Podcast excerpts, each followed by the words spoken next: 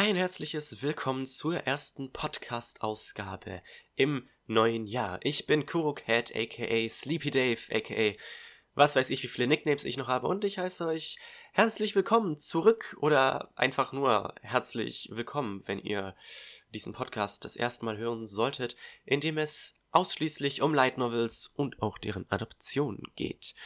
Ich habe das vermutlich schon mal gesagt, mein, meine, mein, mein Gedächtnis ist nicht sehr gut. Aber ich wünsche euch trotzdem nochmal ein, ein frohes neues Jahr. Ich hoffe, ihr hattet einen guten Start ins neue Jahr. Ich eher weniger, da ich erstmal direkt krank geworden bin, was jetzt auch der Grund ist, warum die Podcast-Episode zu spät kommt. Ich bin immer noch ein klein wenig verschnupft, also entschuldige ich mich für den Fall, dass man das irgendwie hören sollte. Natürlich gibt es einige neue News hier, das sind überwiegend ja neue Lizenzen, aber auch ähm, ein paar Anime-Adaptionen, ein paar sehr wenige und es gibt wieder einige Light Novel-Diskussionen. Gleich fünf Stück, über die wir in dieser Episode reden werden, also seid gespannt. Wie immer könnt ihr natürlich in die Beschreibung schauen, dort sind auch nochmal Timestamps für den Fall, dass euch manche Themen weniger interessieren oder für den Fall, dass ihr nicht gespoilt werden wollt, weil das könnte durchaus vorkommen. Aber ja, es ist mal wieder Zeit für eine Maxi-Episode. Nun gut, das war es jetzt aber mit dem Vorgeplänkel. Fangen wir einfach an mit den News von dem Dezember 2018.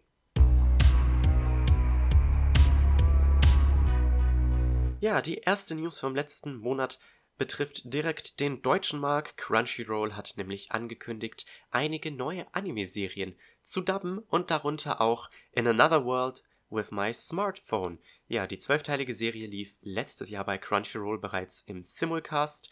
Die Light Novel dazu gibt's auf Englisch bei J-Novel Club und sie erscheint nächsten Monat auch als Print. Ähm, es gibt auch schon einige Dub-Clips, die ihr auf dem deutschen Crunchyroll YouTube-Kanal ansehen könnt. Die komplette Serie wird ab dem 15. Januar online sein und ich glaube, ich werde sie mal reingucken. Eigentlich war ich eher weniger interessiert an der Serie, weil sie jetzt auch nur so durchschnittliche Bewertungen gekriegt hat. Aber anscheinend soll es auch wirklich nur eine ganz witzige Comedy-Serie sein und für sowas bin ich immer mal zu haben, vor allem jetzt mit Dub. Ich bin ein großer Fan von gedubbten Animes, einfach weil man beim Dub mehr das Gehirn abschalten kann und nicht die ganze Zeit die Untertitel mitlesen muss. Außerdem ist es ziemlich praktisch, wenn man während dem Schauen irgendwas isst, weil man muss dann nicht zwischen dem Essen und dem Bildschirm hin und her gucken. Das, das kann manchmal ein bisschen kompliziert werden. Äh, ihr, ihr kennt wahrscheinlich den Struggle. Machen wir weiter mit einer neuen Anime-Ankündigung. Und zwar wurde letzten Monat bekannt, dass die Light Novel I Hate Being in Pain, so I think I'll make a full defense build, dass das ein Anime erhält. Ja, Frei übersetzt heißt es sowas wie, ich hasse Schmerzen, also denke ich, ich werde einfach meinen Defense-Stat leveln. Ja, es geht da um ein Mädchen, die von ihrer besten Freundin dazu überredet wird, ein VR-MMO zu spielen. Ja, ein VR-MMO. Ähm, die Protagonistin ist allerdings nicht begeistert von den Kämpfen und deswegen hat sie beschlossen, einfach nur ihren Defense-Stat zu leveln, wodurch sie einfach, ja, nicht niederzukriegen ist. Die Light Novel hat in Japan fünf Bände ähm, und seit letztem Jahr, nein, das ist ja nicht mehr letztes Jahr, 2017, seit 2017 gibt es auch eine Manga-Adaption. Ja, bisher gibt es weder deutsche noch englische Lizenzen zu der Light Novel-Reihe. Ich meine aber, dass diese auch eine, ja, eine gewisse Beliebtheit im Westen hat, also kann man eventuell mal in die Serie reingucken.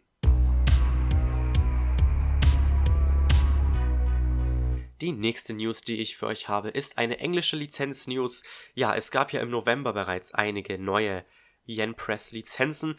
Die haben allerdings nochmal was nachgereicht im Dezember. Und zwar haben, hat Yen On angekündigt, das Konosuba Spin-off Explosions on This Wonderful World zu veröffentlichen. Ja, ein Spin-off zu Konosuba, in dem es natürlich um die gute Megumin geht. Ähm, ich denke, wenn ihr euch mit Konosuba auskennt, werdet ihr da sicher was davon gehört haben. Ähm, ich denke, da muss man auch nicht mehr dazu sagen. Zu Konosuba gibt es leider gar keine Lizenz, also nicht mal der Anime nicht bei Crunchyroll, was ich nicht wirklich verstehe. Äh, die Serie hat nämlich durchaus eine gewisse Beliebtheit, zwei Staffeln, a zehn Folgen und es kommt dieses Jahr auch ein Anime-Film von JC Stuff. Ähm, ich persönlich habe nur die erste Staffel und ein paar Folgen der zweiten Staffel geguckt, aber eine super witzige Serie. Eine wundervolle Parodie auf ähm, Isekai und ähm, RPG-Klischees. Ich denke, sollte man definitiv mal geguckt haben. Auch wenn man nicht der größte Anime-Fan ist. Ich denke, wenn man etwas mit Videospielen anfangen kann, wird man trotzdem auch sehr leicht in diese Serie reinkommen. Also absolute Empfehlung auf jeden Fall schon mal von mir. Die nächsten News sind zwei neue Lizenzen von Animoon. Ja, Animoon hat ja einige Lizenzen angekündigt. Nach Zero no Tsukaima haben diese nämlich angekündigt, die aktuellen Serien Boogie Pop und Date Alive 3 lizenziert zu haben. Ja, diese laufen aktuell im Simulcast bei Wakanim. Nach einer Woche sind die Episoden wie immer kostenlos verfügbar. Ähm, interessant bei Date Alive ist vor allem, dass die ersten zwei Staffeln noch nicht lizenziert wurden, aber eben jetzt die dritte durch Animoon lizenziert wurde. Also es kann gut sein, dass ähm, Animoon da noch die ersten zwei Staffeln nachlizenziert. Ähm, ich gucke beide Serien aktuell, beziehungsweise Data Love 3 kam jetzt heute auch erst die ähm, erste Folge raus, deswegen habe ich den noch nicht gesehen. Aber ähm, über Boogie Pop habe ich ja schon geredet, über die Light Novel. Und ja, in der nächsten Podcast-Ausgabe kann ich schon mal sagen, werde ich über zwei weitere Bände der Boogie Pop Light Novel reden, aber auch über die neue Anime-Adaption. Ähm, also da könnt ihr euch freuen. Bisher gibt es auch äh, keine News zu einem möglichen Disc-Release. Die nächste News ist eine, ja, eine besondere News, eine japanische News. Ich nehme kaum japanische News rein, außer es sind irgendwelche Anime-Adaptionen. Hierbei handelt es sich allerdings um eine News, die den japanischen Autor Nishio Ishin betrifft, den ihr am ehesten kennt für seine Werke wie die Monogatari-Reihe, die Saregoto-Reihe oder auch Katana Gatari. Und zwar wurde jetzt bekannt, dass im Februar ein Crossover sämtlicher Werke von Nishio Ishin erscheinen namens Masemonogatari. In diesem Einzelband treffen Charaktere aus den Werken Nishio Ishins auf den Protagonisten der Monogatari-Reihe und führen vermutlich irgendwelche abstrusen Konversationen, wie das halt so der Fall ist bei der Monogatari-Reihe. Ja, alles, was Nishio Ishin betrifft, ist bisher bei Vertical zu Hause im englischsprachigen Raum, also die veröffentlichen aktuell Bakemonogatari, ähm, Katana Gatari und auch Saregoto. Ist also gut möglich, dass auch Masemonogatari bei denen erscheint. Allerdings würde ich es begrüßen, wenn sie davor einige andere Werke von Nishio Ishin lizenzieren, wie zum Beispiel ähm, The, Mora The, Memorandum of Kyoko Oktegami, Gottes Willen, Zungenbrecher, ähm, ist auch eine sehr beliebte Reihe, von der ich sogar ähm, ein Stück der Live-Action-Adaption gesehen habe. Wirklich sehr unterhaltsame Serie. Und äh, das Buch ist mindestens genauso gut, könnte ich mir vorstellen. Aber machen wir weiter mit der nächsten News. Eine weitere Anime-Adaption wurde nämlich angekündigt. Und zwar die zur Fantasy Light Novel The Eighth Son That Can Be Right. Also auf Japanisch Hachinante Sore wa inai desho. Ja, ist auch eine etwas längere Light Novel, die tatsächlich bereits 14 Bände hat und auch recht beliebt ist, soweit ich das weiß. Ähm, ich meine, die sehr oft in den Light Novel Rankings gesehen zu haben, wenn neue Bände rausgekommen sind. Ähm, ja, hier handelt es sich um eine Isekai Light Novel, in der ein 25 Jahre alter japanischer, ja, Salaryman eines Tages im Körper eines sechsjährigen Jungen in einer Fantasy-Welt aufwacht. Seine Familie ist allerdings kurz davor zu verarmen, doch er bekommt eine Möglichkeit, sie zu retten, denn er ist einer der wenigen, die Magie beherrschen können. Und so versucht er, ja, die Welt zu einem etwas schöneren Ort zu machen, oder so ähnlich, sagt es die Beschreibung. Ja, ähm, die Light Novel ist mir schon ein wenig öfter aufgefallen. Was mich ein wenig abschreckt, ist, dass der Protagonist sechs Jahre alt ist und wenn ich mir so die Cover angucke, scheint sich daran nicht viel zu verändern. Ähm, ja, es gibt keine Lizenzen für die Light Novel, auch nicht für die Manga-Adaption. Ähm, ich werde eventuell in den Anime reinschauen, aber ich bin, ich, ich bin noch nicht so ganz sold, was, ähm, was diese Serie angeht machen wir weiter mit ein paar neuen Lizenzen von J-Novel Club. Die haben nämlich vor kurzem angekündigt, kurz vor Weihnachten, ähm, dass sie zwei neue Serien lizenziert haben. Und zwar erst einmal Cooking with Wild Game, ja, einem Isekai, wo es um einen Koch geht. Leider habe ich nicht viel mehr Informationen zu dieser Novel finden können. Anscheinend ist es sogar eine chinesische Novel, ähm, was interessant ist, weil von denen gibt es, glaube ich, keine lizenziert auf Englisch bisher. Also das ist dann äh, auch ein First für den englischen Markt. Und dann I Shall Survive Using Potions von Funa, und das ist interessant, weil von Funa gibt es bereits Didn't I Say to Make My Abilities Average in the Next Life, sowie ähm, Saving 80.000 Gold for Retirement. Ja, und jetzt hat J-Novel Club sich die dritte Serie gesichert und damit auch alle, also damit sind jetzt auch alle Serien im englischsprachigen Raum lizenziert. Interessanterweise alle bei anderen Publishern. Aber ja, ist persönlich beides nichts, was mich so interessiert. Das mit dem Kochen schon. Ähm, ich weiß nicht, ich finde diese ähm, etwas gechillteren Isekai ein wenig. Ich finde die eigentlich ganz nett. Ich, äh, es wird Zeit, dass davon mal Sachen auf Englisch rauskommen. Ähm, könnte ich reinschauen, aber ich bin da auch noch nicht so ganz sicher. Und die letzte News ist eine neue Lizenz von Cross Infinite World. Die veröffentlichen ab Ende Februar nämlich die Light Novel Beast Blood von Sato Fumino, eine zweiteilige Josei Light Novel. Ähm, eine Sci-Fi Josei Light Novel, genau genommen. Es spielt in einer, ja, in, in der Zukunft, wie die meisten Sci-Fi Novels, wo es allerdings ähm, genetisch mutierte Menschen gibt, die Tierattribute aufweisen und zufälligerweise bekommt sie einen solchen Beastblood, so heißen diese Menschen, ähm, als Bodycard zugeschickt, der ihr irgendwie helfen soll, äh, ja, der halt ihr Leben beschützen soll, weil sie von irgendwelchen Leuten verfolgt wird, die hinter ihrer Forschung her sind oder so ähnlich. Ähm, ich glaube, ich kaufe mir diese Light Novel. Ähm, es gibt nicht viele Sci-Fi Light Novels und auch äh, wenige Light Novels, die sich an Frauen richten. Ich bin, ich bin sehr intrigued, was äh, so von dieser Inhaltsbeschreibung. Ähm, wie gesagt, zwei Bände. Das Problem ist allerdings, Cross Infinite Worlds Veröffentlichungsrhythmen sind sehr, sehr, sehr langsam. Also Cross Infinite World startete ja bereits im Oktober 2016. Allerdings hat Cross Infinite World bisher nie mehr als zwei Bände von äh, ihren Serien rausgebracht. Also ja. Ja.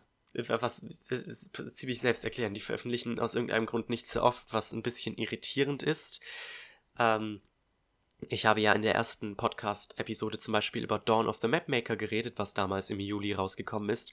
Der zweite Band hat immer noch kein Release-Datum und die Reihe hat nur vier Bände. Äh, deswegen, ich bin mir nicht ganz sicher.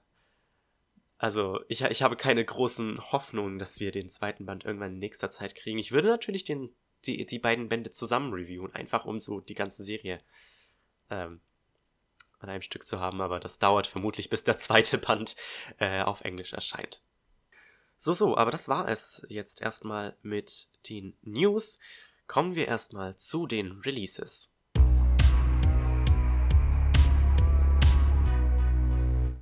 Ja, die Releases sind gar nicht so viele. Also die, dieser, dieser Monat, der Januar, ist sehr mager.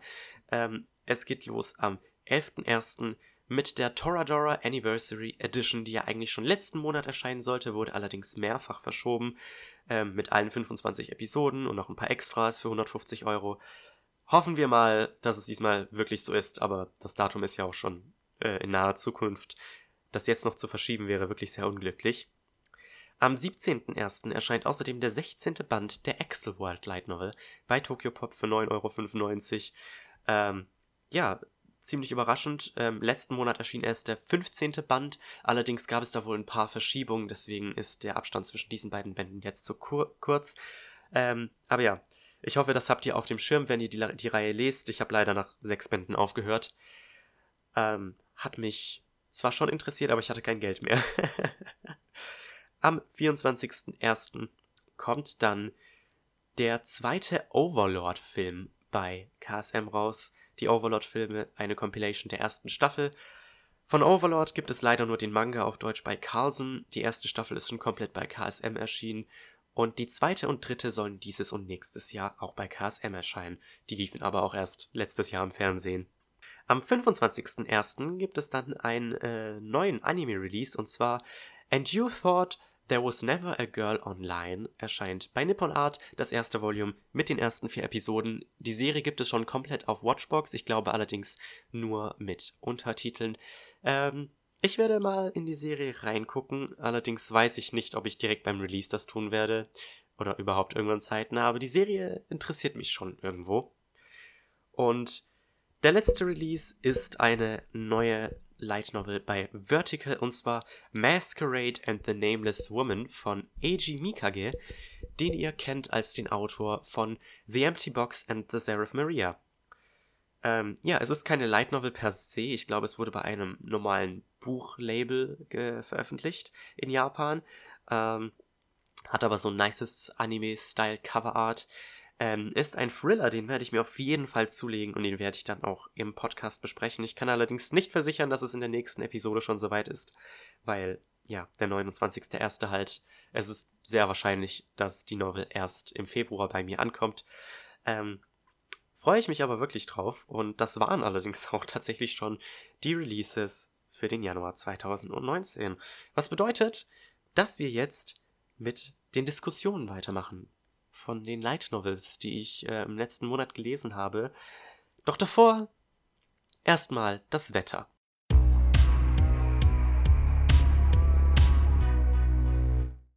Phantom Bullet Arc. Kirito in GGO ist ne Frau. Na klar.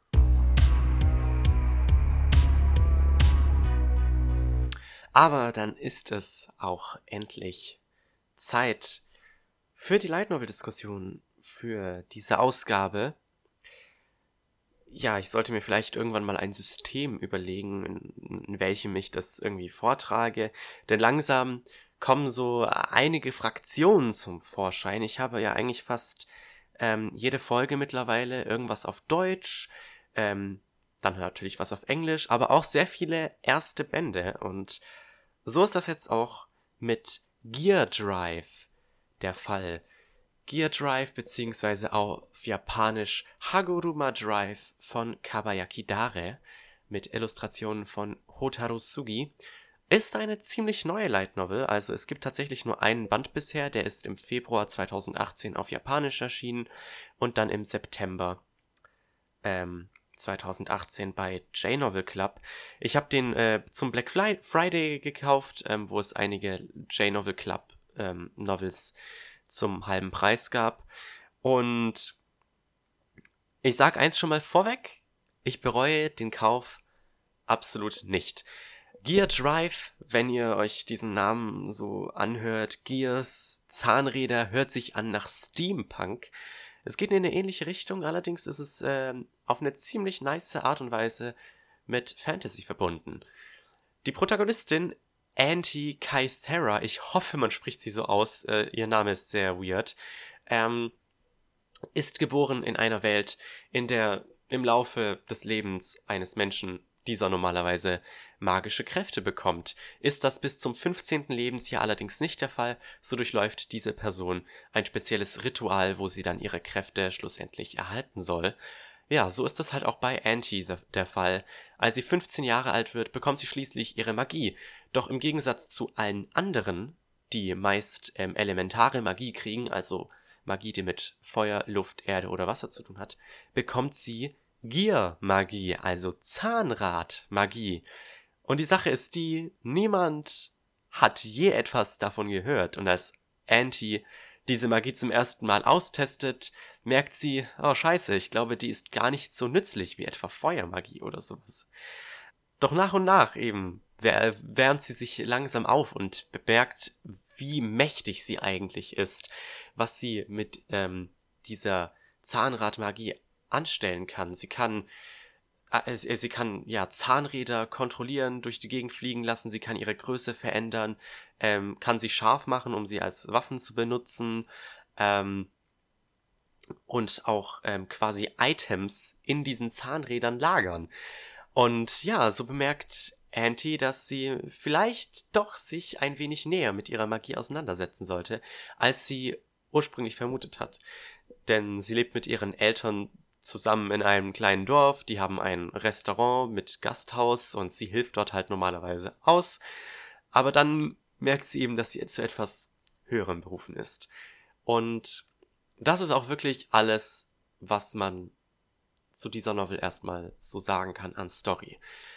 Ich muss sagen, das Buch hat mir wirklich sehr viel Spaß beim Lesen bereitet. Es ist nicht sonderlich lang, es ist kürzer als die meisten Light Novels, also ähm, wie gesagt als E-Book bisher. Ähm, die meisten Light Novel E-Books haben so um die 3000 Positionen auf ähm, Kindle. Ähm, dieses Buch hatte nur 2000. Ähm, und das ist halt wirklich nur so der Prolog zu dieser ganzen Geschichte. Es hat sich, es hat sich angefühlt, als würde ich hier einen Shonen-Manga lesen, nur dass es hier halt, halt in diesem Fall ein, eine, ähm, eine Shonen Light Novel ist.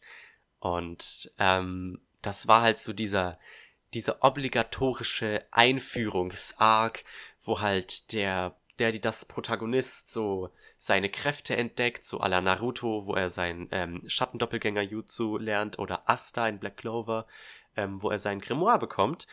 Und so war das hier im Grunde mit Auntie. Sie hat ihre Magie bekommen und fängt an so zu experimentieren und beschließt schließlich, dass sie eine Abenteurerin werden möchte. So wie Naruto der beste Hokage aller Zeiten werden möchte und so wie Asta der beste Magier aller Zeiten werden möchte, der König der Magier. Und daher, es, es gibt kleine Hinweise auf so einen vielleicht einen größeren Plot, ein bisschen Worldbuilding hier und da, aber größtenteils dreht sich diese Novel um Auntie und ein paar ähm, ihrer Freunde und wie sie halt in diesem Dorf leben und ähm, wie Auntie halt herausfindet, wie sie mit ihrer Magie umgeht. Na, es ist, ich will wirklich nicht vorwegnehmen, aber wenn ihr schon Manga lest, es folgt wirklich dieser klassischen Shonen-Formula. Und es kann sein, dass es äh, manche von euch so ein bisschen abturnt von dieser Novel, weil Shonen-Manga sind halt nicht so die oberste Kunst. aber ich, mir hat halt das Lesen einfach wirklich Spaß gemacht. Ich saß durchgehend mit diesem Buch und habe vor mich hingegrinst, weil ich es einfach, ich, ich, ich habe einfach so richtig nice Vibes bekommen beim Lesen. Es war nicht sonderlich anspruchsvoll, aber das war auch gut so. Wenn ich dann, also ich lese E-Books immer, eigentlich fast immer im Bus. Ich lese eigentlich fast alle Bücher immer auf der Busfahrt, die so eine halbe Stunde dauert. Und selbst wenn ich dann mal einen ganzen Tag in der Uni war und fertig war, weil ich am Tag davor nur drei Stunden geschlafen habe oder so. Ich konnte das lesen, aber ich habe trotzdem eine richtig nice Zeit gehabt.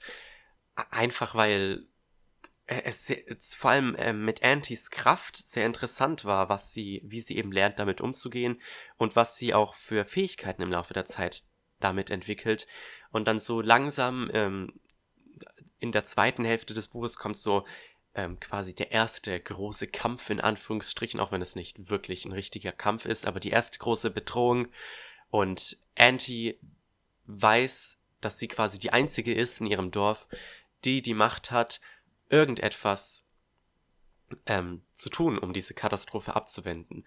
Und es hatte halt, diese zweite Hälfte hatte halt diesen Hype, den man kriegt, wenn man einen richtig geilen Shonen-Manga liest oder einen guten Shonen-Anime guckt, wie My Hero Academia oder Fairy Tail oder was es da noch alles gibt. Und deswegen hat es einfach unglaublich gut funktioniert. Vor allem, weil das Buch eben auch nicht sehr lang war. Ähm, aber was dann eben ein bisschen schade war, ist, dass es halt nicht sehr viel Worldbuilding gab. Oder generell Plot war nicht viel vorhanden. Man hatte Auntie, die in ihrem Dorf lebt, und man hatte ihre Familie und man bekommt halt so ein bisschen was mit. Ja, es gibt da irgendwelche Magier und dann gibt es irgendwelche Magiergilden und es war halt ein bisschen klischeehaft auch unter anderem. Ähm, aber dieser Band konzentriert sich wirklich erstmal nur auf Auntie und wie sie lernt, mit ihren Kräften umzugehen. Und ja, ich hatte wirklich Spaß und ich würde, ich, ich freue mich auch, wenn irgendwann mal der zweite Band rauskommt das Problem ist nur, der erste Band ist jetzt schon vor fast einem Jahr in Japan rausgekommen ähm, und seitdem kam kein neuer. Und deswegen, ähm, ich warte und ich habe ein bisschen Angst. Ich meine, Gutes muss reifen, das heißt, vielleicht wird der zweite Band sogar alle meine Erwartungen sprengen. Aber dann wiederum, ja, war der erste Band auch nicht so anspruchsvoll, dass ich jetzt irgendwie großartig Erwartungen habe an den zweiten Band, vor allem weil dieser erste Band auch irgendwie gefühlt leider mitten in quasi mitten in der Story endete. Es, es hat sich einfach nicht angefühlt, als ich den ersten Band zu Ende gelesen habe, als hätte ich gerade ein fertiges Buch gelesen, sondern als würde es danach noch weitergehen. Halt wie wenn man ein Kapitel von einem Manga liest, das ist in den meisten Fällen nicht in sich abgeschlossen. Und deswegen, ähm, ja, wenn ihr ein Fan von Shonen-Mangas seid, wenn euch so ähm, von der Beschreibung ähm, die Prämisse her, wenn es euch interessiert, ich kann mir vorstellen, es könnte euch gefallen. Allerdings würde ich euch raten, vielleicht doch erstmal noch auf den zweiten Band zu warten und ähm, zu schauen, wie da die Rückmeldung so sein wird. Vor allem, weil, wie gesagt, der zweite Band ist bisher nicht mal in Japanisch raus und ähm, lange Abstände zwischen Bänden sind ein ziemlich großer Off-Turn, zumindest für mich. Ich habe es ja bereits vorhin gesagt, wir bei der Light Novel Podcast stehen ja gewissermaßen für ein abwechslungsreiches Programm. In verschiedenen Sprachen werden hier äh, Light Novels reviewed. Ähm, und deswegen habe ich hier mal wieder eine deutsche Light Novel von denen es leider tatsächlich nicht sehr viele gibt und auch dieses Mal, wie schon ähm, in der letzten Ausgabe mit Gefesselt in Liebe, haben wir hier ein richtiges Urgestein der deutschen Light Novels, ein Yaoi-Urgestein mal wieder. Obwohl es nicht wirklich ein Yaoi ist, aber ich bin mir sicher, ähm, wenn ihr euch näher mit dem Thema Light Novels auseinandergesetzt habt, dann wisst ihr sicher, dass ab sofort Dämonenkönig eine der ersten Light Novels war, die so richtig in Deutschland rausgekommen sind und ähm, bis vor kurzem war das auch die Light Novel in Deutschland mit den meisten Bänden. Ähm, davon sind nämlich 14 Bände bei Carlsen erschienen von 2008 bis 2011, bevor sie die Reihe dann abgebrochen haben. Ja, in Japan läuft die Reihe schon ein bisschen länger, seit 2000 mit 22 Bänden und scheinbar ist immer noch kein Ende in Sicht. Es gab auch, äh, es gibt auch eine Manga-Adaption, die glaube ich immer noch bei Carlsen erscheint, mit auch 20 Bänden mittlerweile. Und ähm, mehrere Anime-Staffeln mit insgesamt über 100 Episoden. Ja, wie auch bei Gefesselt in Liebe oder generell bei allen Light Novels, die vor über 10 Jahren ähm, auf Deutsch erschienen sind, 2008 ist jetzt schon über zehn Jahre her. Könnt ihr das fassen? Junge, Junge, Junge. Ähm, wie das bei den meisten älteren Light Novels der Fall ist, sind die natürlich schwer zu finden, aber ich hatte Glück, als ich zufällig vor zwei Monaten in die Stadtbibliothek Konstanz gegangen bin und zufälligerweise über ein kleines, ganz, ganz, ganz kleines Regal mit Mangas gestolpert bin, dass ich da diese Light Novel gefunden habe. Den ersten Band von Ab sofort Dämonenkönig. Ich glaube, die haben noch den zweiten dort, ganz sicher bin ich mir aber nicht, aber egal. Wir reden nämlich heute nur über den ersten, den ich hier ausgeliehen habe und den ich gelesen habe und... Oh Junge, da besteht Gesprächsbedarf.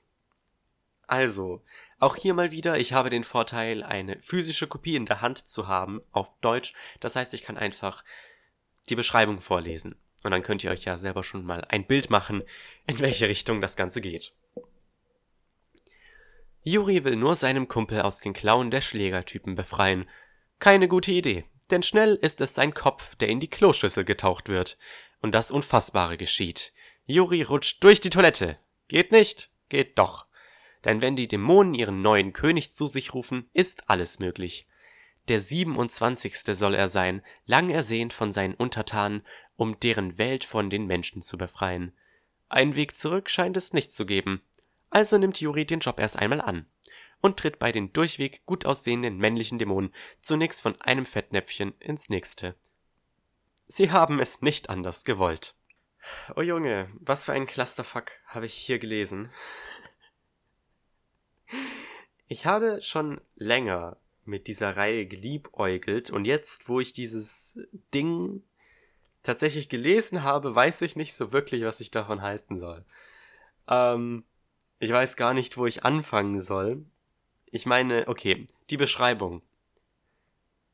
Ich meine, die Beschreibung schreit absolut nach einer lächerlichen Komödie und eventuell Parodie und ich glaube, damit lässt sich dieses Buch am ehesten beschreiben.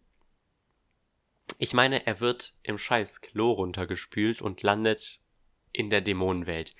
Wie lächerlich ist das? Und das ist nicht das Einzige, was lächerlich ist. Der Protagonist Yuri selbst. Oh, Yuri. Juri ist so unglaublich dumm.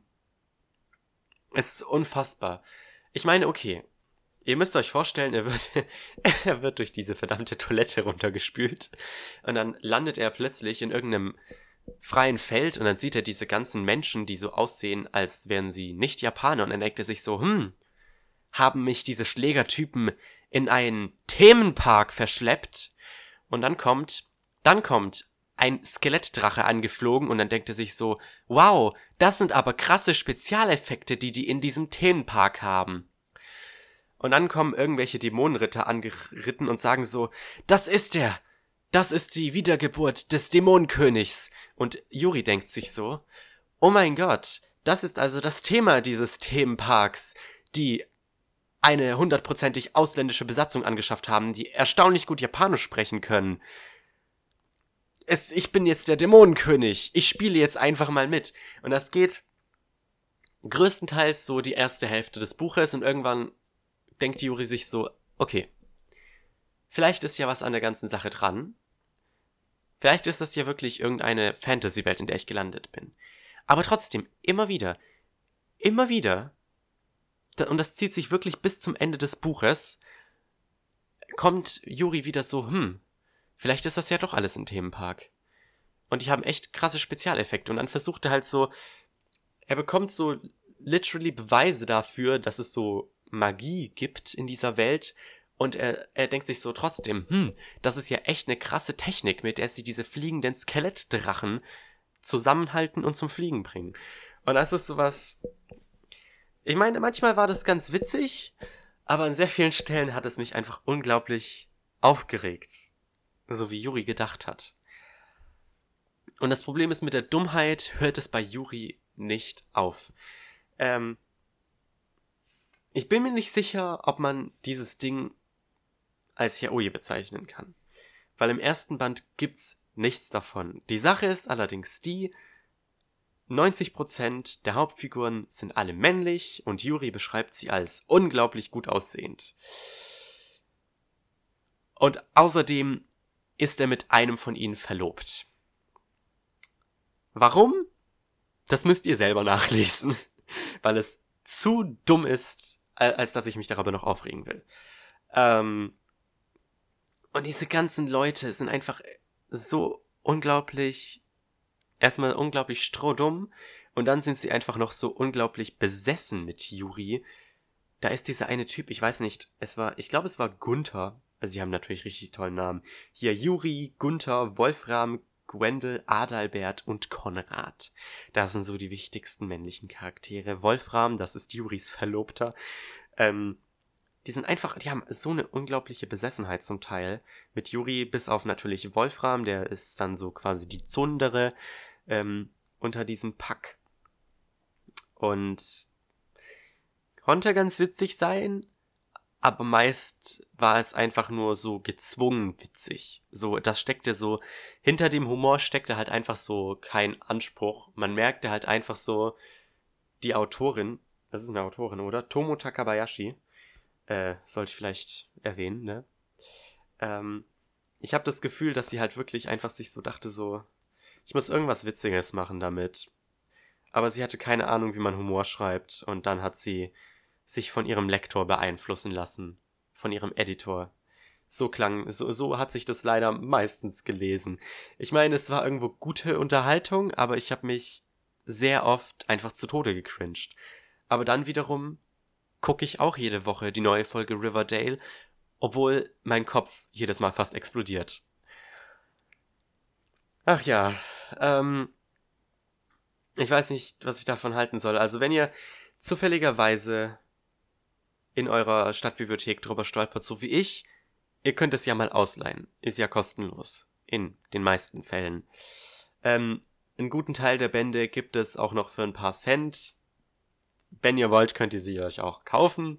Ich würde es euch nicht zwingend ans Herz legen. Ähm, und schon gar nicht, wenn die ähm, Bände dann mehr kosten als der Originalpreis. Ich glaube, der Originalpreis war irgendwie 7 Euro. Ähm, Darüber solltet ihr auf gar keinen Fall Geld ausgeben.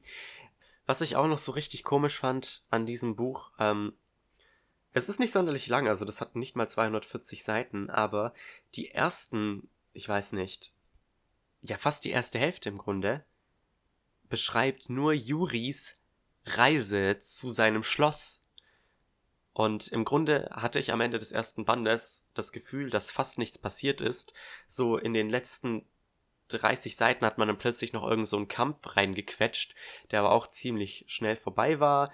Und ähm, das Ende, ich, ich will, ich, natürlich spoile ich das Ende nicht, aber das Ende war, das kam einfach sehr plötzlich und ich glaube, die Autorin wollte das so ein bisschen wie so einen plötzlichen Plot-Twist erscheinen lassen und ich weiß nicht, was ich davon halten soll.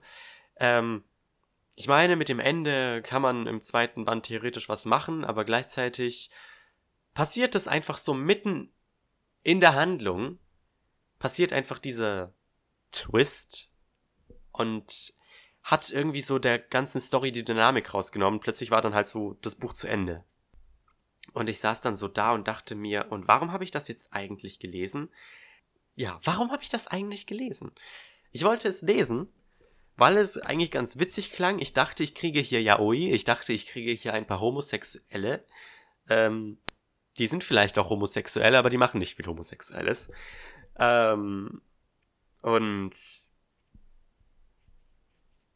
ich dachte, es wird vielleicht ganz lustig, aber die meiste Zeit war es eigentlich nur cringe. Deswegen, ja.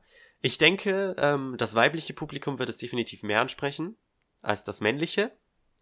Aber ich habe irgendwie, das, das Buch war halt schon ein, ein klitzeklein wenig anspruchslos, muss ich leider sagen. Deswegen äh, keine wirkliche Kaufempfehlung in diesem Fall hier von mir. Abwechslung. Wie gesagt, es gibt eine ganze Menge Abwechslung, mehr oder weniger, denn heute ist, glaube ich, ähm, die erste Episode, in der ich mal nicht einen ersten Band reviewe. Denn, was ich hier vor mir habe, das ist der zweite Band von Gamers von Sekina Aoi mit Illustration von Saboten. Ja, der zweite Band erschien am 20. Dezember, kurz vor Weihnachten. Der erste erschien bereits ähm, im September. Und den habe ich auch damals im Oktober-Podcast gereviewt. Und jetzt ist es endlich soweit, dass ich den zweiten Band vor mir habe. Und ihr ahnt nicht, wie sehr ich mich drauf gefreut habe. Diese drei Monate waren nahezu unerträglich, wirklich. Ähm, wenn ihr die Oktoberausgabe damals gehört habt, ähm, ich habe, ihr, ihr, ihr wisst dann, dass ich den ersten Band Gamers richtig geil fand und der mir viel mehr gefallen hat, als ich mir vorgestellt habe. Deswegen habe ich mich natürlich auf den zweiten Band gefreut. Der ist ein klein wenig kürzer, der hat jetzt nur 270 Seiten. Ähm, ist aber eine gute Länge, finde ich. Kann man, kann man so gut lesen. Ähm, und ich weiß gar nicht, wie ich jetzt äh, an diesen Band herangehen soll, ohne zu viel zu spoilen. Ähm, ich versuche alles spoilerfrei zu halten, wie immer in diesem Podcast. Ähm, ihr solltet allerdings, denke ich, schon Vorwissen aus dem ersten Band mitbringen. Ähm, ja, macht hoffentlich Sinn. Ähm, ich bin eher weniger begeistert mit dem zweiten Band, fand ihn aber insgesamt trotzdem noch gut. Ähm, das Problem, das ich mit diesem Band habe, ist, er fühlt sich an wie eine Short Story Collection. Für manche ist es vielleicht geil, aber für mich stellen Short Stories ein Problem dar. Ich bin aus irgendeinem Grund kein großer Fan von Short Stories. Ich kann selber nicht sagen warum, aber wenn es am Ende einer Light Novel noch irgendwie eine Bonus Story gibt, die lasse ich dann mal meist aus. Und wenn es irgendwie einen Short Story Band in einer Buchreihe oder Light Novel Reihe gibt, ähm, umso besser. Dann brauche ich gar nicht erst das Geld dafür ausgeben. Ich, ich weiß nicht, aber ich bin bei solchen Sachen sehr plotfokussiert. Ich meine, bei manchen, bei manchen Buchreihen zum Beispiel ist das ganz nett. Aber ich weiß nicht, bei Light Novels fühlen sich solche Short Stories einfach immer sehr, sehr, sehr cheap an, weil ich nie das Gefühl habe, ähm, ich erfahre irgendwas Neues über die Charaktere oder irgendwie. Ich finde es nicht schlimm, wenn es eben nicht im Plot vorangeht. Ähm, aber ich, ich finde, dass solche Short Stories trotzdem immer eine Daseinsberechtigung haben sollen. Ob es nun minimales Worldbuilding ist, ähm, ein bisschen Charakterentwicklung oder halt einfach auch nur was Witziges. Das Problem ist bei Light Novels ist das meiste nur Fanservice oder das Problem ist, wenn es irgendeine witzige Story ist, dann bin ich einfach nie so investiert in den Charakteren, dass mir das irgendwie Spaß macht, weil sind wir mal ehrlich, nur die wenigsten Light Novels haben tatsächlich wirklich gut entwickelte Charaktere. Die meisten ähm, Stories stützen sich da wirklich sehr stark auf Archetypen und deswegen ja, war ich ein bisschen, ein klein bisschen enttäuscht von diesem Gamers-Band. Die Sache ist allerdings die, es hat sich zwar gelesen wie eine Short Story Collection, weil wirklich einige der Kapitel konnte man fast unabhängig voneinander lesen, ähm, obwohl sie doch irgendwie so die Story vorangetragen haben.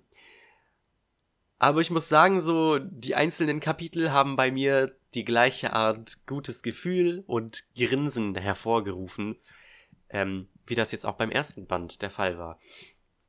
Ja, wie gesagt, dieser Band hat 270 Seiten und erst so ab Seite 150 ähm, gibt es quasi sowas wie einen durchgehenden Storystrang, der dann zum Grande Finale führt. Und ich finde, wirklich, ich habe zwischendurch habe ich Sorgen gehabt wegen eben dieser Short Story Artigkeit, dass Gamers mich vielleicht maximal fünf Bände interessiert. Aber als ich dann dieses letzte Kapitel gelesen habe, das dann über 100 Seiten ging, oh Junge, was für ein Fest.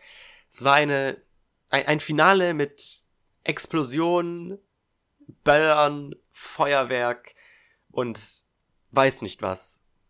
Puh. Also wirklich, Sekina Aoi hat sich ähm, doch mal selbst übertroffen, was den Humor angeht und ähm, ich weiß nicht, diese, die, das Level der Missverständnisse.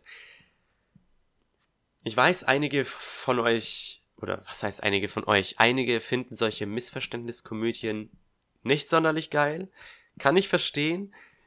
Ähm, aber hier, das ist, das ist einfach ein anderes Level. Das, das, was Sekina Aoi hier macht, ist einfach wirklich Kunst. Und letzten Endes, ah, letzten Endes hat man dieses, ähm, dieses Finale. Und ich sag einfach mal,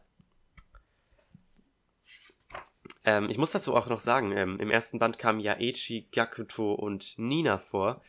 Ähm, wir haben jetzt hier sogar Illustrationen bekommen, die sind auf dieser ähm, Farbseite am Anfang jetzt auch aufgeführt. Die werden in diesem Band nochmal wichtiger. Und es war wirklich feierlich, weil diese, dieses letzte Kapitel, da werde ich jetzt euch ein bisschen spoilen lassen, äh, spoilen müssen, deswegen schaltet weg, wenn ihr das nicht hören wollt.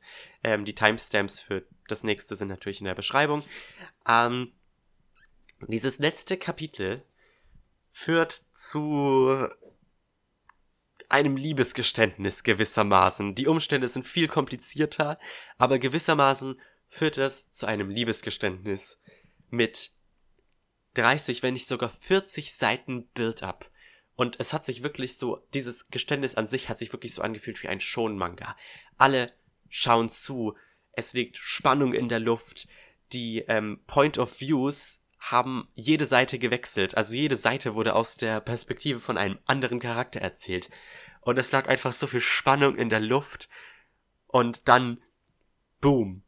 Dann kam das Ende und ich lag da und ich wusste nicht, ob ich lachen oder weinen sollte, weil es einfach, weil das, was am Ende passiert ist, einfach so abstrus war und gleichzeitig mit so einem Cliffhanger geendet hat, dass ich jetzt wirklich wieder sagen kann, ich kann es kaum erwarten, bis im März dann der dritte Band rauskommt. Und jetzt, wo ich so drüber nachdenke, der März ist ja eigentlich schon in zwei Monaten, aber trotzdem, was, was ein grande Finale. Oh Junge.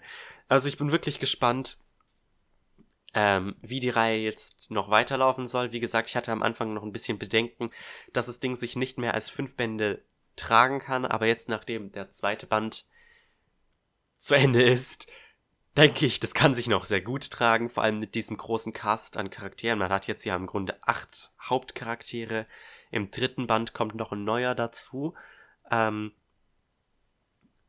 und so wie, wie sich das eben im zweiten Band entwickelt hat, glaube ich schon, dass es noch zwölf Bände laufen kann. Also für die, die es nicht mitgekriegt haben, ähm, der elfte Band ist vor kurzem in Japan rausgekommen und da schrieb Sekina Aoi im Nachwort, dass der zwölfte Band voraussichtlich der letzte sein wird. Ja. Der zwölfte Band wird halt wahrscheinlich erst im Jahr 2021 bei uns erscheinen, aber das kann durchaus noch was werden.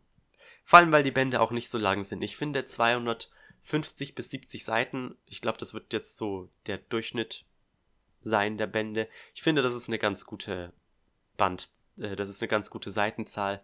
Ist sehr einfach zu lesen, also ich habe es innerhalb von zwei oder drei Tagen durchgehabt. Und ich hatte meinen Spaß. Ich hoffe aber, wie gesagt, dass es nicht so Shortstory-mäßig ist.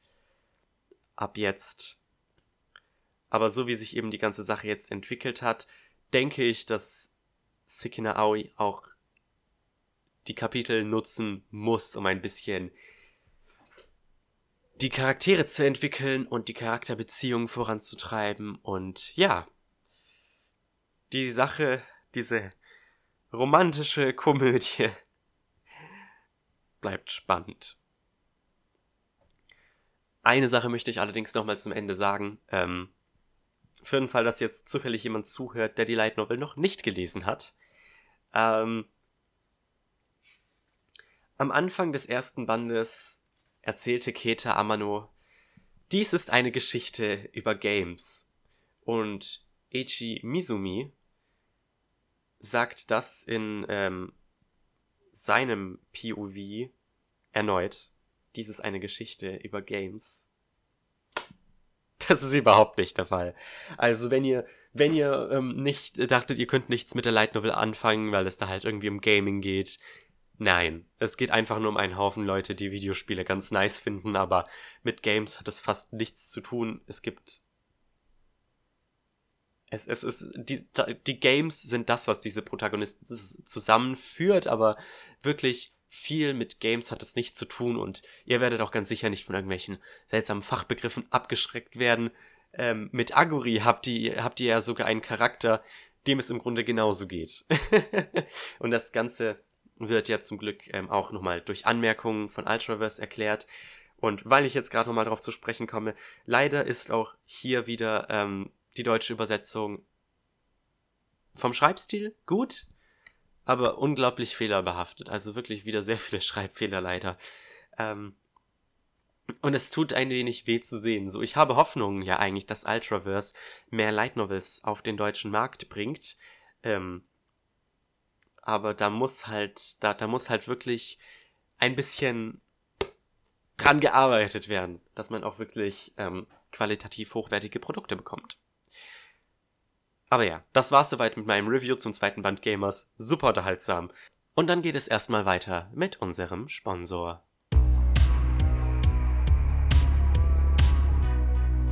Diese Ausgabe von der Light Novel Podcast wird euch präsentiert von Rückwärts ausgesprochene Light Novel Titel. Light Novel Titel rückwärts ausgesprochen. Heute mit Irataganatak. Gatanagatari. Erneut möchte ich natürlich unserem Sponsor danken für sein wundervolles Sponsoring. ähm, es geht jetzt allerdings noch nicht mit Katana Gatari weiter, sondern erstmal mit einer weiteren deutschen Light Novel und mit einem weiteren nicht ersten Band. Ähm, dafür allerdings dem ersten Band für mich in der Reihe. Und zwar den fünften Band Sword Art Online, den ersten Band des zweiteiligen Phantom Bullet Arcs. Ja, ich habe mich ja in der vorletzten Ausgabe, muss das gewesen sein, relativ positiv gegenüber dem Alicization Anime geäußert und weiterhin, auch nach 13 Folgen jetzt, bin ich bisher recht zufrieden. Und ich muss sagen, diese Season hat mir dann doch Bock auf die Light Novels gemacht. Ich habe tatsächlich die zweite Staffel bisher nicht gesehen. Ähm, weshalb ich mir gedacht habe, gut, dann kaufe ich mir die zweite Staffel halt als Light Novels, um einfach mal reinzugucken. Und so habe ich mir den 15. Band gekauft, der allerdings bei mir erst einen Monat nach Release angekommen ist, weil mein Comicladen da irgendwas bei der Bestellung verkackt hat. Ja, Sword Art Online hat ja eine sehr interessante Reputation innerhalb der Anime-Community. Ähm, was die Light Novels angeht, weiß ich das gar nicht mal so. Ich wusste eben, ähm, dass viele gesagt haben, dass die Light Novels zu Alicization wirklich sehr gut waren. Deswegen wusste ich auch, dass ich die dritte Staffel gucken muss. Und ich habe aber sehr wenig Gutes gegenüber der zweiten Staffel von Sword Art Online gehört. Und da muss ich jetzt natürlich meinen Senf dazugeben. Jetzt, wo ich ein Viertel der Staffel gelesen habe. Ähm, ich habe zwischendurch überlegt, ob ich ähm, warten soll, bis der sechste Band raus ist, um eben den kompletten äh, Phantom Bullet Arc zu covern. Ähm, habe ich aber jetzt doch dagegen entschieden, denn es besteht Gesprächsbedarf.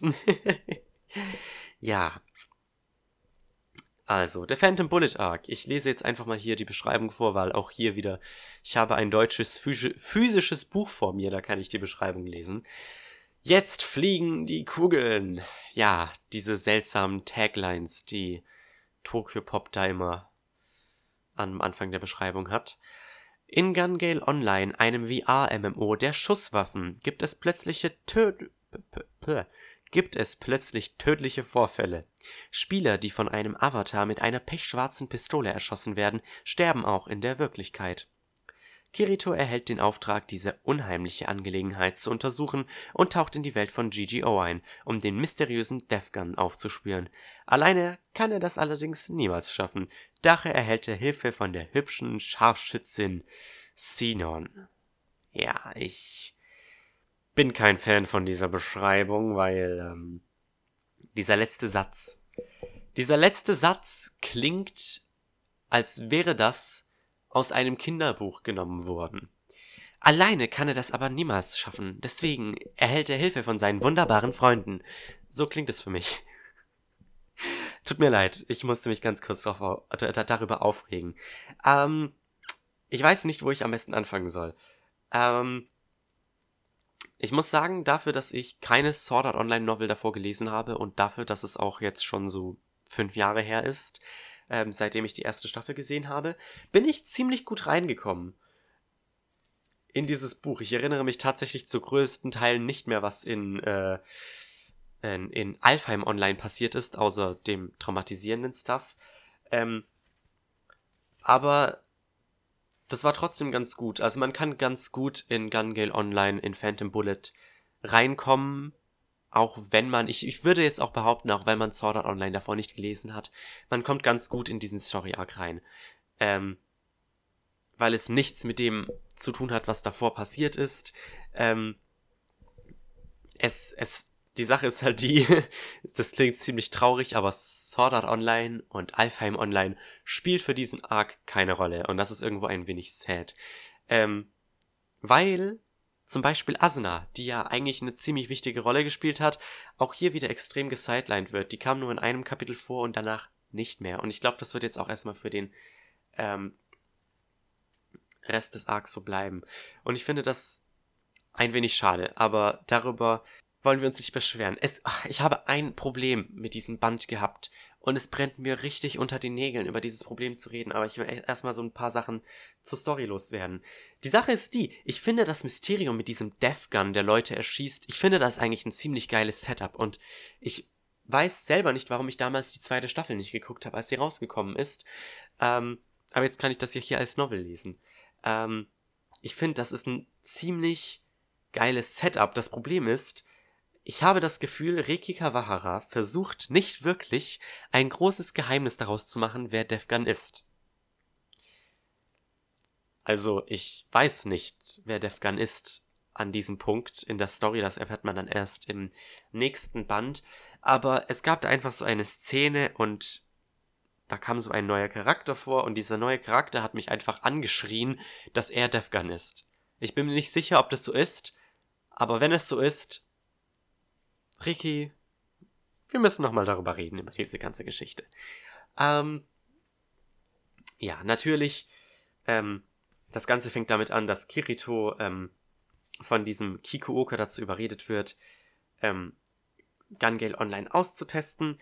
Ähm, danach wird uns Sinon vorgestellt. Und ich muss sagen, Sinon ist bisher bei weitem der interessanteste Charakter in diesem gesamten Universum.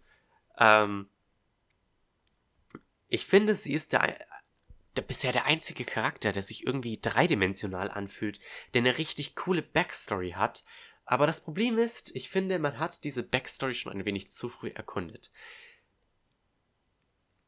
Ihre Backstory. Ja, ähm, wirklich, ihre Backstory wird noch so ziemlich in dem Kapitel erklärt, in dem sie vorkommt. Und es ist schon eine ziemlich harte Sache, aber es ist auch eine Sache, von der ich das Gefühl habe, dass das in der Realität passiert. Und ich finde, das ist halt eine ziemlich coole Backstory. Aber das Problem ist, ähm, das, was ich damit habe, ist, dass Sinon auf eine ähnliche Art und Weise traumatisiert ist wie Kirito eventuell. Darauf komme ich gleich nochmal zu sprechen, weil das ist wieder ein ganz eine ganz andere Müsli-Packung, die ich damit aufmache. Ähm, ich finde, das Problem ist, man hat Sinons Backstory viel zu früh vorgestellt. Man hätte, ich finde, Riki Kawahara hätte sich das zumindest bis ans Ende dieses Bandes aufschieben können, damit sein Character Writing nicht ganz so inkonsistent ist. Und damit kommen wir zum ersten sehr, sehr großen Problem, das ich mit diesem Band habe. Die Charaktere sind fucking inkonsistent geschrieben und es tut mir sehr leid, dass ich hier fluchen musste, aber das hat mich wirklich, wirklich aufgeregt. Riki Kawahara hat einfach keine Ahnung, wie man konsistente Charaktere schreibt. Die Sache ist die, es, es wird erklärt, dass Sinon keine Person ist, die wirklich schnell ähm, Fremden vertraut, was daran liegt, ja an ihrer Vergangenheit liegt und daran, dass sie sehr oft von äh, Leuten missbraucht wurde, von denen sie eigentlich dachte, dass sie ihre Freunde sind. Und ich dachte mir so, oh shit, das ist eigentlich richtig geil. Die Frage ist nur, warum freundet Sinon sich so instant mit Kirito an, sobald sie ihn kennenlernt? Das macht einfach absolut keinen Sinn in meinen Augen und es wird auch nicht mehr erklärt. Ich glaube, Xenon sagt, oder sie sagt nicht, aber es wird an einer Stelle gesagt, dass Xenon ähm, selber nicht wirklich. Doch, das wird aus der ersten Perspektive erzählt, aus der ersten Person. Ähm, ja, sie, sie erklärt im Grunde, dass sie selber keine Ahnung hat, warum sie sich so einfach mit ihm anfreunden konnte und deswegen ergibt dieser Punkt der Story einfach absolut keinen Sinn. Ähm, erster Punkt. Inkonsistentes Character Writing. Zweiter Punkt inkonsistentes Character Writing der gute Kirito. Lassen wir einfach mal beiseite, dass er OP ist, weil das irgendwie wird es so durch das Universum gerechtfertigt, warum Kirito richtig stark in Gun Gale Online ist.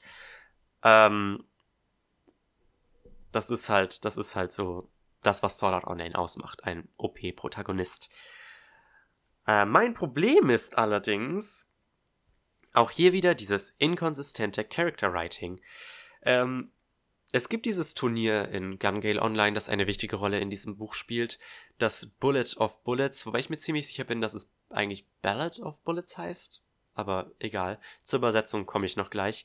Ähm, und Kirito nimmt natürlich bei diesem ähm, Turnier mit, um die Aufmerksamkeit von Death Guns zu erregen. Ähm, um halt herausfinden zu können, wer er ist, ob er real ist, wie auch immer. Ähm, er nimmt eben an diesem Turnier teil und plötzlich im finalen Kampf fällt Kirito spontan ein, dass er irgendwo noch ein wenig PTSD von Sword Art Online rumliegen hat und dass jetzt im finalen Kampf oder im letzten, in den letzten 50 Seiten des Buches nochmal ein guter Augenblick ist, um das wieder hervorzuholen. Und Natürlich liegt es dann an Sinon, ähm, ihn dann wieder da rauszuholen. Und es war einfach so eine verschwendete Möglichkeit, die Sinon gehabt hätte, um irgendwie mit Kirito zu bonden, darüber, dass sie beide eine traumatisierende Vergangenheit hinter sich haben. Äh, vielleicht kommt das in Band 2 noch, vielleicht kommt das in Band 2 noch, aber es hätte so aus, ähm, es hätte einfach so viel mehr Sinn gemacht, so aus, aus Sicht der, der Spannung, um Spannung zu erzeugen, wenn der Leser nicht wüsste, dass Sinon eben dieses und jenes durchlitten hat, sondern ich hätte es gut gefunden, wenn Kirito und Sinon irgendwann diesen Moment hätten, wo sie einfach so ehrlich miteinander reden und dann erfährt der Leser eben, was Sache ist und dann könnten Kirito und Sinon so darüber bonden und das war so eine verschwendete Möglichkeit und dann halt wiederum, dass Kirito so spontan PTSD hat. Ich erinnere mich nicht mehr wirklich an den Alpheim Online Arc, aber ich glaube, da ist nichts davon der Fall gewesen. Also da ist sowas nicht wirklich vorgekommen. Ja, das waren so meine größten Probleme, die ich mit diesem Buch hatte. Ähm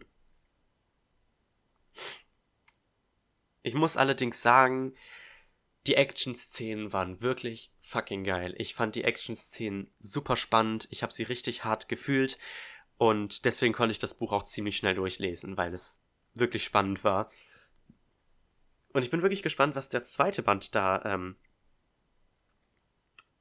uns noch so gibt an Action-Szenen und vor allem an Story-Entwicklung. Ich hoffe wirklich, dass ich mit meiner Vermutung, wer ähm, Defgun ist falsch liege. Ähm, meine Theorie, das kann ich ja sagen, ich weiß es ja nicht. Meine Theorie, dieser Dude, der hat natürlich auch eine Farbillustration, der kam davor noch nie vor. Hier, äh, Kyoji Shinkara. Sofort, als er das erste Mal vorkam, dachte ich mir, ja, das muss er sein. Das muss er sein. Und die Sache ist die, er kam danach nicht mehr vor. Ich glaube, er kam ein einziges Mal noch vor. Aber ja, mich würde es nicht wundern, wenn er irgendwas mit Death Gun zu tun hat. Ähm, ich hoffe jedenfalls. Ja, bevor ich meine abschließenden Worte sage, weil das ist sehr oft so, ähm, ist mir aufgefallen. Ich, die meisten meiner Podcast-Episoden recht improvisiert. Ich habe so ein paar Sachen mir notiert, die ich gerne sagen möchte. Ähm, aber meistens ist es so, ich habe meine abschließenden Worte und dann fällt mir so ein, oh ja, dieses und jenes sollte ich noch anmerken. Deswegen mache ich das jetzt. Ähm, ein paar Worte zur ähm, Übersetzung von Tokyo Pop. Ähm, qualitativ viel hochwertiger als Ultraverse. Also so von den von Fehlern her und so weiter. Ähm, bin ich aber auch schon gewohnt. Ich habe ja einige Bände Excel World gelesen und die komplette Black Bullet Reihe. Ähm, deswegen von der Qualität her eigentlich keine Einwände, nur dass es manchmal ähm, so Zeilen gibt, die durch den Blocksam sel äh, Blocksatz seltsam gequetscht sind. Das gefällt mir dann, das, das fällt immer wieder mal auf, aber sonst keine größeren Probleme. Das Einzige, was mich wirklich sehr abgefuckt hat, dass man Squad mit Schwadron übersetzt hat. Und es klingt einfach nicht schön. Schwadron. Vor allem, ich habe erfahren, dass Schwadron tatsächlich weiblich ist und das hat mich richtig irritiert anfangs ähm, dass man von der Schwadron gesprochen hat und die Schwadron. Und ja, ich bin gespannt, wie das sein wird, sollte eines Tages ähm, Gun Gale Online Alternative auf Deutsch erscheinen, weil die Bände der Light Novel zum Beispiel heißen First Squad Jam, Second Squad Jam und, und so weiter. Und ich frage mich, wie die das dann mit der Schwadron übersetzen wollen, um weiter halt die Kontinuität zu wahren. Ähm, aber ja, das muss ich noch kurz am Rande erwähnen. Ich hoffe, was den nächsten Band angeht, dass Riki Gawahara doch noch so ein paar Überraschungen bereit hat. Und ich bin dementsprechend wirklich gespannt, was Defgun noch auf Lager hat. Ich freue mich außerdem auf den sechsten Band, der erscheint ja auch schon nächsten Monat, soweit ich weiß. Man kann den aber noch nicht auf der Tokyo Pop Seite vorbestellen. Äh, sehr suspekt das Ganze. Ich freue mich vor allem, weil der ein bisschen länger sein wird. Also der ähm, sechste Band ist einer der längsten der Reihe, wird auf Deutsch auch über 400 Seiten haben. Ähm, und ja, ich hoffe, wir kriegen weitere Action-Szenen. Ich hoffe, es zieht sich nicht zu sehr. Ähm, ich bin gespannt, was da noch für eine Dynamik mit Kirito und, und Sinon hervorgerufen wird. Ich, ich fand das ja ein bisschen, ich fand das ein bisschen seltsam. So erst, ich, ich, ja, es, es ist halt das typische Haremzeug, was da passiert. Es war nicht so extrem wie bei vielen anderen Light Novel Reihen, aber es ist mir halt trotzdem aufgefallen. Ähm, es ist natürlich viermal ein bisschen schade, dass die ganzen Nebencharaktere, die man hat, nicht relevant sind. Lisbeth, Silica, ähm, Suguha, sogar fucking Asna, die ja seine Freundin ist. Ähm, ja, ich weiß, ich glaube, ich werde davon nicht mehr im nächsten Band kriegen. Aber trotzdem, das muss ich einfach mal anmerken. Trotzdem, ich hatte einige Probleme mit diesem Band, aber ich muss sagen, zum Lesen hat es absolut Spaß gemacht. Deswegen, wenn ihr wie ich ähm, den Anime einfach übersprungen habt, ihr könnt da reingucken, auch wenn es wie bei mir jetzt schon länger her ist, seit ihr den Anime geguckt habt. Ähm, könnt ihr definitiv mal einfach in Gun Gale Online ähm, reingucken. Man kommt sehr einfach rein und es hat Spaß gemacht. Aber ja, im März, in der März-Ausgabe, werde ich dann voraussichtlich auch nochmal über den sechsten Band reden und dann so mein abschließendes Fazit zu diesem ganzen Gun Gale Online Arc geben.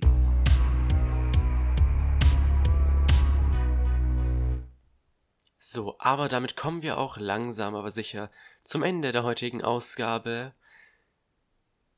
Doch zuvor, ein letztes Review muss noch sein. Ich habe ja gesagt, fünf Reviews und was ich heute ähm, hier noch mir aufgehoben habe fürs Ende, das ist der erste Band von Katana Gatari von Nishio Ishin mit dem Untertitel Sword Tale auf Englisch, also Katana Gatari bedeutet Sword Tale. Ja, dieser fette Wälzer ist ähm, Ende November bei Vertical erschienen und ja, Vertical kümmert sich ja im Grunde so um fast alles, was ähm, Nishio Ishin angeht. Katana Gatari ist definitiv eine seiner bekannteren Reihen. Ähm, hat insgesamt zwölf Bände in Japan und eine zwölfteilige Anime-Serie, die alle zwölf Bände abdeckt. Die Folgen sind dafür auch 50 Minuten lang. Und Vertical dachte sich so, die machen was Besonderes, die bringen diese Reihe nämlich als 3 in 1 Bände raus. Also es werden voraussichtlich vier Bände mit je drei Bänden mit je drei japanischen Bänden sein, weil diese Bände in Japan auch nicht sonderlich lang sind. Also in Japan sind die Bände so maximal 200 Seiten lang, in der englischen Übersetzung sind es dann circa 100, das heißt, dieser fette Wälzer ist gar nicht so fett, der hat nur 320 Seiten, ist dafür aber im Hardcover und kostet dementsprechend viel, also der hat mich 25 Euro gekostet. Ähm, und falls ihr die ganze Zeit irgendwelche komischen Geräusche hört, das, das ist das Buch, das ich in der Hand halte und wie ich so mit meinen Fingern hier über das Cover rutsche. Ich glaube, das hört man fast gar nicht. Ähm, jetzt habe ich irgendwo den Faden verloren. ähm, ja, die ersten drei Bände habe ich hier im Grunde, ähm, aber ich habe die noch nicht alle gelesen. Ich bin erst zur Hälfte durch mit diesem Buch. Ähm, der nächste Band kommt aber auch erst Ende Mai raus, leider. Ähm, die Frage, ist dieses Buch diese 25 Euro wert? Also ich muss sagen, ich mag diese Aufmachung und ich werde, ja, ich werde sehr viel über diese Aufmachung reden. Ähm, wie gesagt, das Ding ist im Hardcover, es ist ähm, in diesem, in so einem ganz seltsamen Format. Ich glaube, das ist das gleiche Format, das auch die Monogatari-Reihe hat. Ähm, es ist im Hardcover die ähm, weil es eben ein 3 in 1 Band ist, ähm, ist das Cover das vom ersten japanischen Band und da, der zweite und dritte japanische Band sind als Farbseite drin, also die Cover.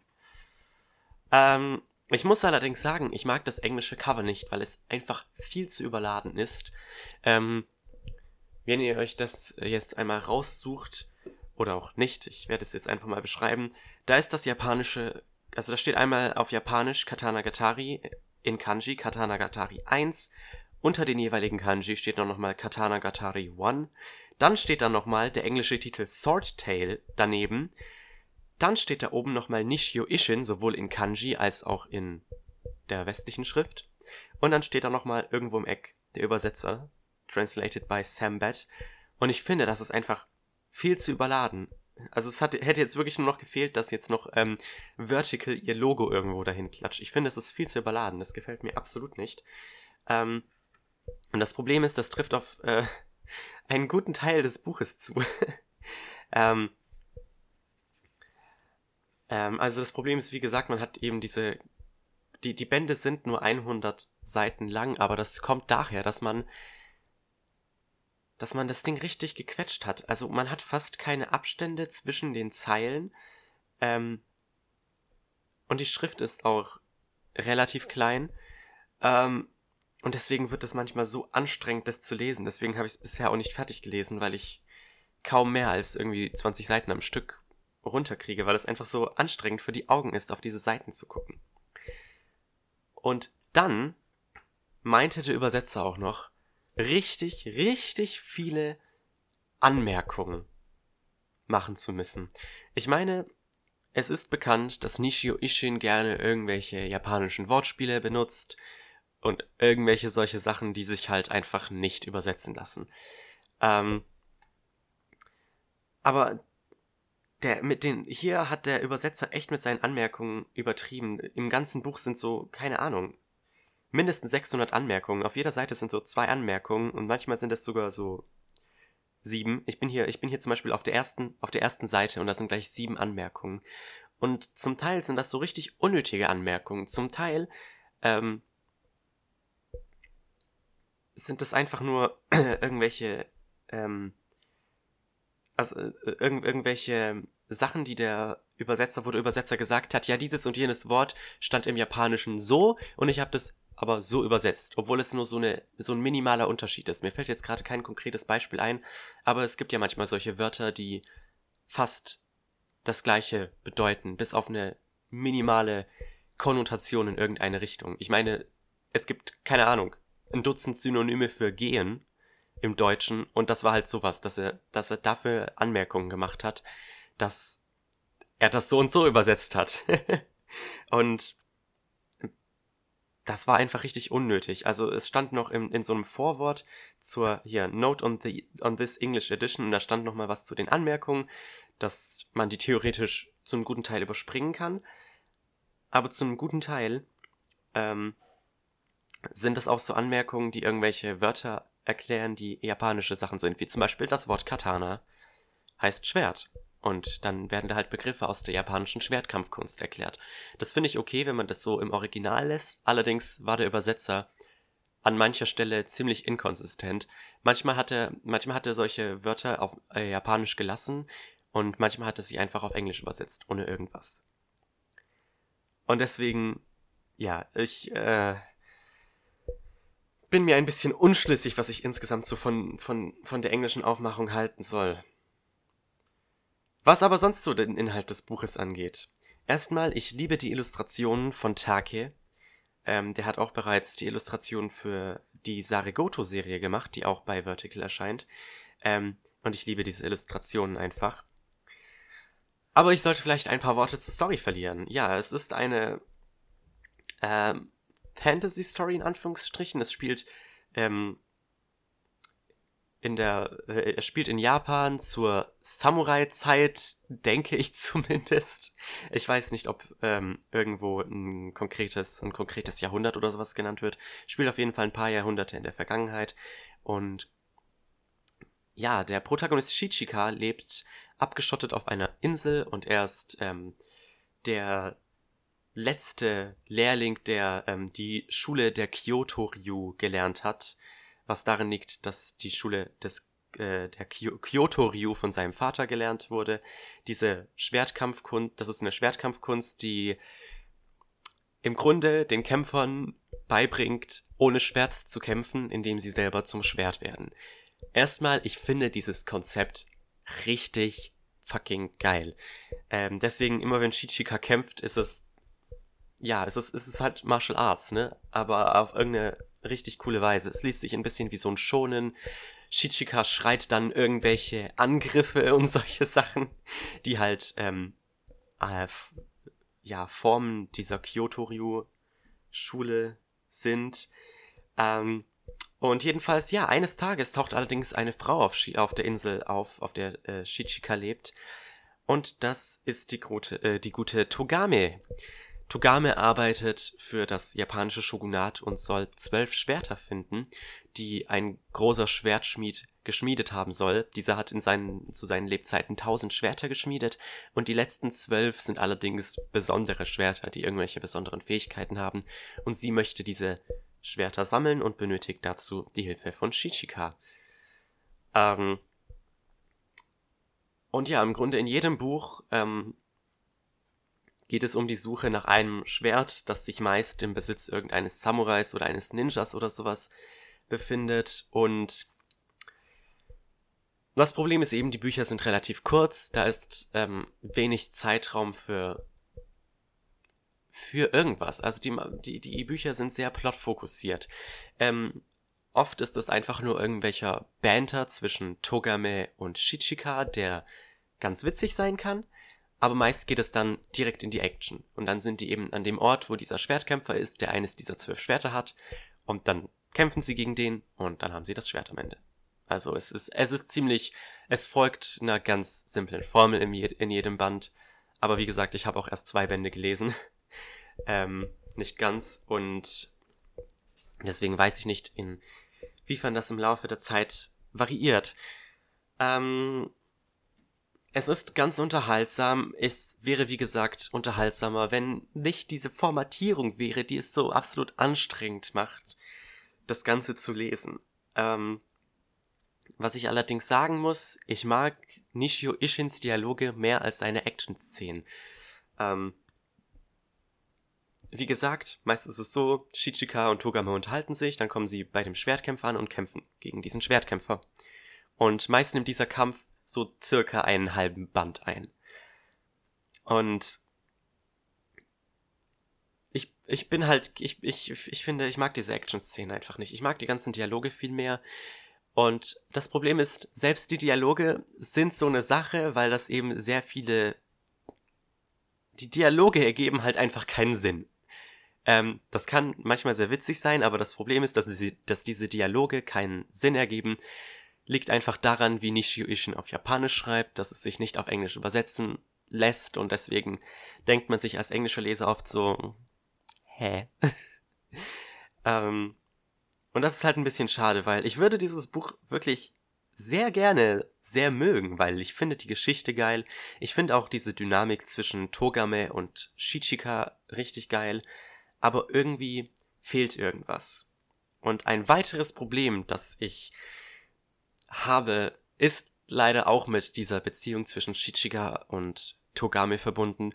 Und zwar, dass die, dass ähm, als Shichika fragt, was Togame ihm geben will, dafür, dass er ihr hilft, diese Schwerter zu finden, weil es eigentlich nichts gibt, was er irgendwie bräuchte, sagt Togame, ja, ich will, dass du dich in mich verliebst.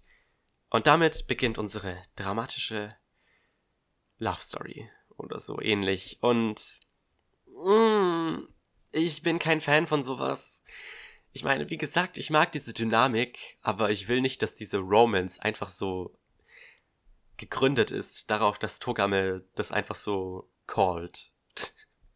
Und das ist irgendwie ein wenig belastend. Wie schon oft gesagt, die Beziehung zwischen den beiden ist ganz witzig.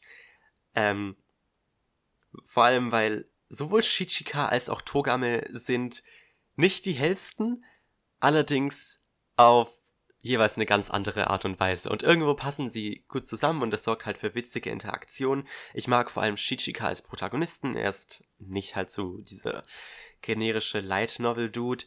Ähm, allerdings hoffe ich, da kriegt man noch ein wenig Entwicklung für ihn im Laufe der Zeit. Das wäre, das wäre einfach ganz schön. Und ganz zum Schluss eine Sache, die ich noch erwähnen muss. Das Worldbuilding ist sehr interessant. Also jetzt innerhalb dieser zwei Bände hat man sehr viel über die Welt und die Politik, wie auch immer, erfahren. Und mir hat es ehrlich gesagt gefallen. Und ich fand auch witzig, wie das Ganze halt so in die Story eingeflochten wird. Zum Beispiel, Gott, das war richtig schlimm. Ähm, es wurde im ersten Band so ein Ninja-Clan vorgestellt. Und im zweiten Band haben dann so zwei dieser Ninjas miteinander geredet in ihrer, ich sag mal, Ninja-Geheimsprache. Und das war das Stressigste, was ich je gesehen habe, denn diese Ninja-Geheimsprache war im Grunde nur, dass die beiden rückwärts geredet haben. Und dann war da dieser ganze Dialog, der rückwärts geschrieben war. Und das war, das sind solche Sachen, wo ich mir so denke, ach Nishio Ishin, was machst du? Auch dass äh, Nishio Ishin einfach so auf eine ganz interessante Weise die vierte Wand durchbricht, die aber auch wiederum irgendwie zu der Story passt. Also irgendwie wird es so, wird, werden diese Brüche durch die vierte Wand quasi durch die Story begründet. Und das sorgt auf jeden Fall für ein sehr interessantes Leseerlebnis. Ähm, ich würde euch Katana Katari wirklich sehr gerne empfehlen, einfach damit ihr euch selbst eine Meinung bildet, weil ich glaube, das ist, ähm, ich glaube, Katana Gatari ist etwas sehr Subjektives, wenn man versucht, es zu bewerten. Problem ist nur, es kostet verdammt viel, also 25 Euro beziehungsweise 30 Dollar für einen Band, einfach nur weil es im Hardcover ist. Da solltet ihr es euch nochmal zweimal überlegen. Ähm, aber wie gesagt, es gibt ja die Anime-Serie, in die könnt ihr auch reingucken, um zu schauen, ob das weiß, was für euch ist. Ähm, sobald ich diesen Band durchgelesen habe, werde ich auf jeden Fall auch dann in den Anime reingucken, weil ich den schon ewig auf meiner Liste habe und der einfach ziemlich verdammt hübsch aussieht.